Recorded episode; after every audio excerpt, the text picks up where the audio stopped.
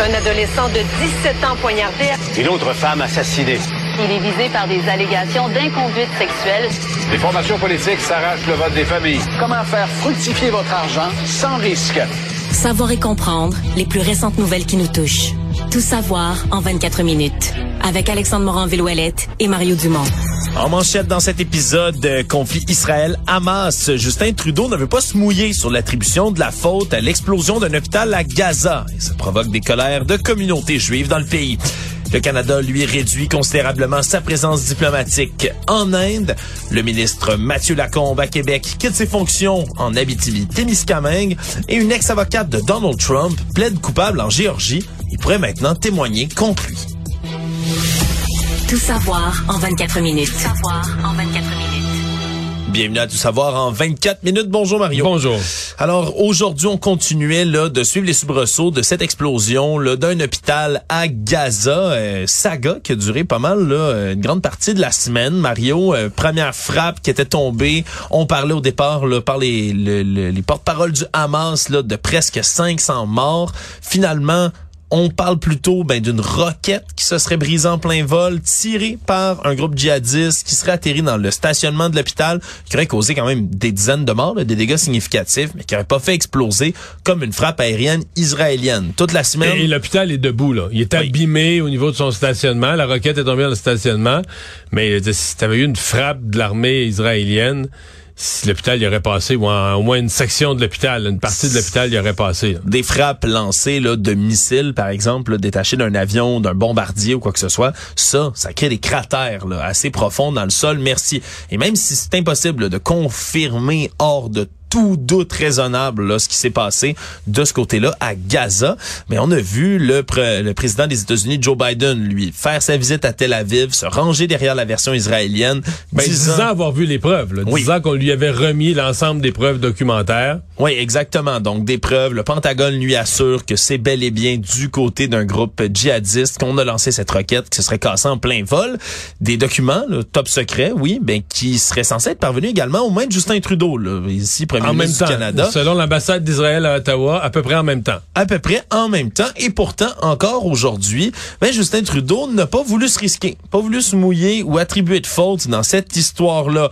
Il dit que même s'il est horrifié par l'attaque qualifiée le mardi d'illégale, parle de vouloir prendre connaissance de l'ensemble de la preuve, repris une phrase qu'on entend souvent dire, continuer de travailler avec ses homologues des autres pays en disant qu'on peut être unis sur le fait que de voir l'effondrement et l'explosion d'un hôpital plein d'innocents, c'est affreux il n'y a pas eu d'effondrement vraiment de l'hôpital, mais bon, c'est des propos aujourd'hui qui ont soulevé quand même ben, la colère des communautés juives au Canada. Les trois plus grandes organisations, l'organisme de défense des droits des Juifs au Canada, B'nai Brit, le Centre consultatif des relations juives israéliennes et les amis du Centre Simon Wiesenthal, qui ont tous demandé au gouvernement Trudeau de se rétracter puis de clarifier mais, sa proposition. Mais M. Trudeau a dit quelque chose dans ce point de presse-là. En fait, il a beaucoup patiné. Ça peut être un point de presse facile, mais il a dit quelque chose d'étonnant. Il a laissé entendre, peut-être je l'interprète mal, parce qu'il était... Tu sais, des fois, surtout en français, c'est pire qu'en anglais, il vient vraiment pas clair là, quand il patine. Mais il a laissé entendre que, bon, comme tu l'as dit, là, tu sais, qu'on était tous horrifiés par un hôpital. Bon, oui, ça c'est sûr. Mais que euh, il voulait pas se prononcer là-dessus parce que dans notre population, il y a des gens qui pourraient être choqués. Là, tu te dis, attends un peu, là. Ça, c'est vrai. Oui. Mais est-ce que vraiment tu vas baser ta politique internationale, de dire, ben, regarde, moi, j'ai un de mes alliés, Israël. Ça veut pas dire que c'est parce qu'il y a un allié que tu prends sa parole aveuglément, là. Absolument. Mais quand même, il y a un de tes alliés que t'as, avant hier, probablement accusé injustement de crime de guerre. Même, pas banal. Si, même s'il l'a jamais nommé l'État d'Israël, c'était fortement sous-entendu. Et là, on t'a mis les preuves documentaires sur ton bureau, des preuves euh, claires tout cas, qui apparaissent claires aux États-Unis. Puis là, tu dis, ouais, mais là, moi, j'aime mieux pas me prononcer là-dessus parce que là, ça, je le dis dans mes mots, mais ça va faire de la peine aux gens dans le pays.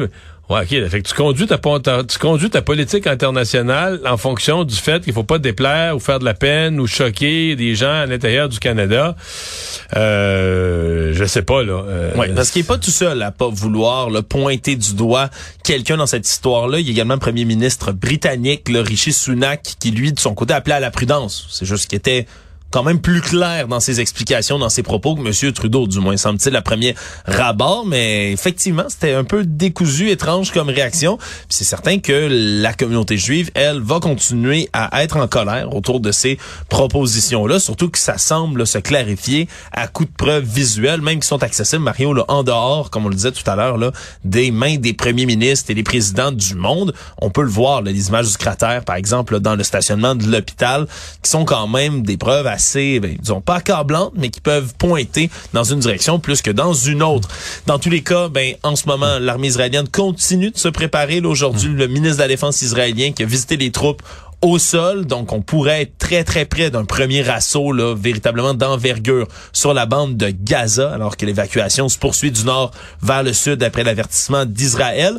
Et ce soir, 20 heures, mais ce sera une grande annonce qui sera faite par Joe Biden, un discours à la nation, comme on en voit parfois aux États-Unis. Et c'est en direct du bureau Oval qui va s'adresser sur deux enjeux de l'heure. La défense d'Israël, la défense de l'Ukraine. Monsieur Biden, c'est pas pour rien qu'il va faire ça il a besoin de financer ces deux causes-là. Selon les informations qu'on reçoit, il voudrait réclamer au Congrès une enveloppe considérable, pour pas dire colossale, de 100 milliards de dollars, à la fois pour l'Ukraine, à la fois pour l'Israël, mais également deux autres enjeux qui tiennent quand même plus à cœur. Dont Taïwan, là, qu'on oublie. la défense de Taïwan, tout à fait face aux géants chinois, mais aussi la crise migratoire à la frontière avec le Mexique, qui ça est le cheval de bataille des républicains et des euh, ailes plus conservatrices du Parti républicain depuis déjà des mois et des années. Donc, pourrait de cette manière-là peut-être aller chercher des sympathies de l'autre côté de l'allée. Bref, ça risque d'être un discours assez suivi. Merci. C'est rare qu'on fait des annonces à la nation comme ça. Mais je comprends quand même que le, président Biden, à travers ça, Bon, un, il y a une assez bonne semaine sur le plan du leadership politique. Son voyage en Israël a fait ouvrir un corridor humanitaire. Je pense qu'ils veulent consolider ça avec un discours à la nation euh, à la veille d'une année électorale.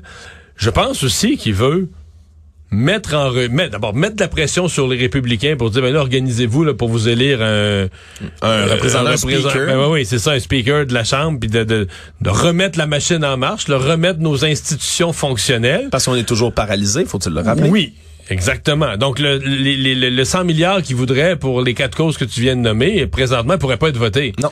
Parce que la Chambre est dysfonctionnelle. Donc, on va vouloir mettre une pression sur les républicains, mais aussi mettre au grand jour, j'ai hâte de voir les mots qu'il va employer, mais je pense qu'il va vouloir montrer au grand jour la désorganisation des républicains, l'effet Donald Trump, ce que ça a donné sur le Parti républicain, qu'aujourd'hui, ils sont même plus capables de s'entendre sur un, euh, sur un speaker. Toujours sur le dossier des relations diplomatiques canadiennes, ben aujourd'hui, on a réduit considérablement la présence diplomatique que le Canada a en Inde, suivant bien évidemment les tensions entre Ottawa et New Delhi, parce qu'on l'oublie au travers de tout ce qui se passe en Israël, mais il y a toujours ces tensions là depuis le 18 septembre dernier, alors que le premier ministre Justin Trudeau avait affirmé à la Chambre des communes dans un grand discours que le Canada avait des allégations le crédibles, comme quoi, mais des agents liés au gouvernement indien seraient à l'origine de l'assassinat d'Hardeep Singh Nijar, un militant là de donc pour le, une certaine région autonome en Inde, en Colombie-Britannique où il était abattu en juin.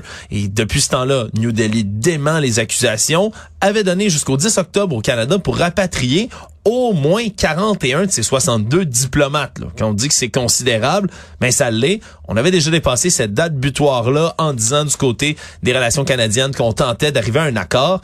Mais là, semble-t-il qu'on a obtempéré. Donc, il va rester seulement 21 diplomates canadiens en place à New Delhi, ce qui serait l'équivalent de la délégation indienne ici en sol canadien. Mais tout ça vient s'ajouter quand même à une mauvaise semaine, ou disons une semaine un peu imprécise du côté du gouvernement Trudeau sur la scène internationale, Mario. Oui, mais dans le cas de l'Inde, c'est qu'on l'avait un peu oublié parce qu'il y a eu tellement d'autres choses sur la scène internationale. Mais ce que ça me dit, moi, c'est que ça reste tendu. C'est-à-dire que l'Inde... Euh, l'Inde ne faisait pas simplement une euh, un show boucan. Ouais, ou tu sais une réaction vive là au départ là, tu sais euh, mais euh, l'Inde est prête à faire payer le Canada à moyen et à long terme pour cette action-là. c'est pas c'est pas des bonnes nouvelles. Non, c'est pas des bonnes nouvelles pour le pour le gouvernement canadien dans Parce son Il faut penser que si le Canada avait autant de monde en Inde, c'est parce qu'on veut développer le, tu sais, c'est pas un hasard, là. Parce Bon, qu'on voulait développer le payé pour rien faire. Non, non, on voulait développer le commerce en Inde. Euh, on voulait, on disait qu'on voulait contourner la Chine, donc euh, miser sur la zone Indo-Pacifique. Donc l'Inde était devenue un partenaire stratégique. C'est comme si le Canada, en ramenant ces gens-là chez nous, c'est pas comme si le Canada remballe sa politique, là, ce qui était sa nouvelle politique des. Puis je parle pas d'une politique vieille, je parle d'une politique déposée il y a moins d'un an par la ministre Mélanie Joly, qui était sa stratégie Indo-Pacifique pour contourner la Chine, dans cette région-là du monde. Euh, puis là, on est déjà en train de la remballer. Actualité. Tout savoir en 24 minutes.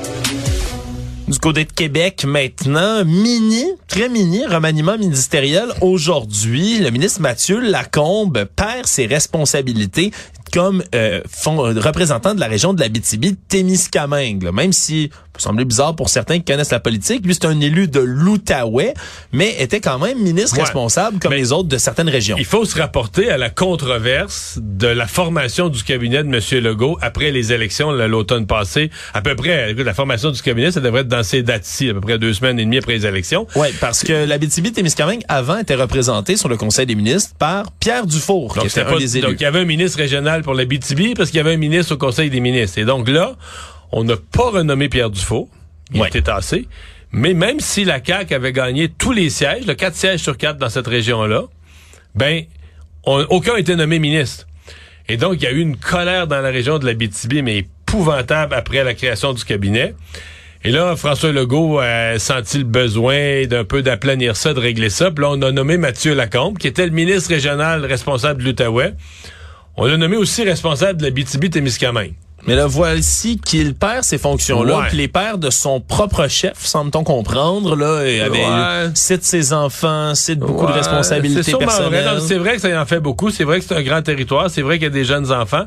Mais je pense pas qu'il était très populaire en Abitibi-Témiscamingue non plus. Je pense que les gens de là-bas, euh, ils ont peut-être passé des messages pour dire faut pas nous en trouver un autre, là. Mais là, justement, un remaniement, Mario, c'est une bonne occasion de nommer quelqu'un pour Ben là, je pense que ça va arriver. Je pense que ça va arriver, mais François Legault, ça- ce que ça veut dire, c'est qu'il n'y a pas de remaniement à court terme. Là. Ouais, parce que là, c'est Jean Boulet, le, qui lui est le député de Trois-Rivières, qui va prendre la relève, là, donc, pour administrer et représenter la région de l'Abitibi-Témiscamingue. Y a déjà la région de la, du nord du Québec. Fait qu'ils ont passé ça là-dessus. Des, une autre région où il y a des mines, de l'activité forestière, des industries en commun. Donc, des emplois, Jean Boulet, ministre de l'Emploi. Non, non, il y a une logique, mais euh, moi, ce que, ça me dit, c'est qu'il n'y aura pas de remaniement dans l'immédiat, parce que là, on aurait attendu. Mais moi, ma compréhension, c'est qu'au prochain remaniement, ils vont corriger la situation, puis ils vont nommer un ministre. C'est ce que j'ai entendu entre les branches. Moi, je m'attends à qu'au premier, au prochain remaniement, il y ait un ministre de la BTB-Témiscamingue. On doit donc déduire qu'il n'y aura pas de remaniement immédiat, mais que la situation entre Mathieu Lacombe et la BTB était intenable au point qu'on pouvait pas dire, ben regarde, là, gardez ça encore 4-5 mois, 6 mois. Il fallait faire le changement, même si ça a l'air un petit peu fou à matin, là, il fallait faire le changement. On continue autour de la saga Mario du jeune Pacifique Nio Quizera. Je sais pas si tu te souviens, c'est ce jeune homme en 2021 qui est apparu dans une vidéo de ce qui semblait, j'ai utilisé l'imparfait là-dessus, ce qui semblait être une vidéo de brutalité policière. À l'époque, à la sortie des bars, on avait vu émerger comme dans la neige, cette espèce de vidéo où il y a des policiers du service de police de la ville de Québec qui semblent jeter à terre des jeunes hommes. Euh, qui avait 18 ans à ce moment-là, Monsieur Nio Quizera, mais avait dit être victime de brutalité policière. Il y a même une poursuite en janvier 2022 qui a été intentée, là, même en mai 2022, pardonnez-moi, par la famille du jeune homme. Depuis ce temps-là, il y a beaucoup d'informations qui sont filtrées. Entre autres, l'un des jeunes hommes qui était venu le défendre, lui, a été là, trop, a été accusé après ça ben, du viol collectif de deux adolescentes là, de 15 ans avec des complices. Donc, histoire scabreuse qui était sortie par la suite. Ça, c'était son grand ami qui le défendait face à la police. là. Moi, et puis même dans les médias et autour de tout ça. Mais là maintenant, nouvelle saga. On dit que les autorités ont débuté une intervention vers 17h mercredi. Donc hier, cette semaine, et dans une patrouille dans le secteur d'Île-Moilou, on voit un véhicule qui semble avoir été volé. On décide de l'interpeller, on fait des vérifications. Et là, on saisit dans le véhicule un silencieux pour une arme à feu. Et là, à ce moment-là, il y a trois jeunes individus dans le véhicule, trois hommes âgés entre 20 et 28 ans. On les arrête pour permettre une fouille plus approfondie. Et surprise, surprise, Pacifique Nio se trouve dans le véhicule, fait partie de ces trois individus-là. Colin Carrel et Alexandre Sirette Rosario sont les deux autres qui complètent le trio. Trois hommes, dit-on, qui sont bien connus des milieux policiers. Et là, dans la voiture, Mario, ben, on découvre un butin arme de poing chargée, 55 grammes de cocaïne divisé dans plusieurs sachets, 5 grammes de cannabis également, quinzaine de cellulaires, de l'argent comptant aussi, près de 1800 dollars qui sont là-dedans. Bref, qu'est-ce que ça crie aux yeux des policiers, Mario? Des recettes du milieu criminel et donc plusieurs Il y avait eu accusations un GoFundMe, tomber. hein? Oui, à, c'est à, à l'époque, si je me si je Même, ne des, même euh, des députés, même au moins un député qui a remis l'argent après, là, en apprenant des choses euh, de mémoire. Mais là, ça vient, disons, Il y avait eu un élan d'enthousiasme, là, brutalité policière. On parle de réagir trop vite alors qu'on sait pas exactement tout ce qui s'est passé.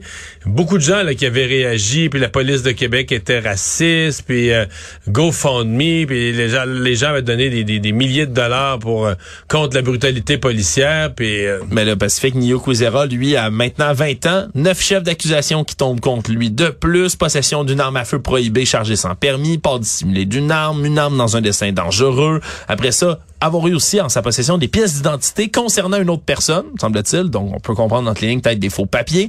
Puis là, après ça, ben, possession au but d'en faire d'un trafic, possession d'une somme d'argent obtenue avec la perpétration d'une infraction criminelle. Bref, toutes sortes d'accusations qui vont tomber là autour du jeune homme. Disons que c'est sûr que ça vient changer quand même là la version des faits Ouais. de toute cette saga.